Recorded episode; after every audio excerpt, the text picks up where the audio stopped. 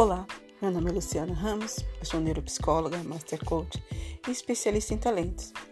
E a minha proposta de hoje é fazer uma reflexão sobre como identificar os meus talentos ocultos. Eu acredito que todo mundo tenha essa questão de: será que eu tenho talento? E se eu tenho talento, onde ele está? O principal, principal ponto para você poder identificar um talento é olhar para quem você é, é identificar as coisas que te chamam a atenção as coisas que você gosta, aquilo que você olha alguém fazendo ou, quando, ou que você faz que te motiva, que dá vontade de ficar a vida inteira. O primeiro passo para trabalhar talentos é identificar as nossas preferências.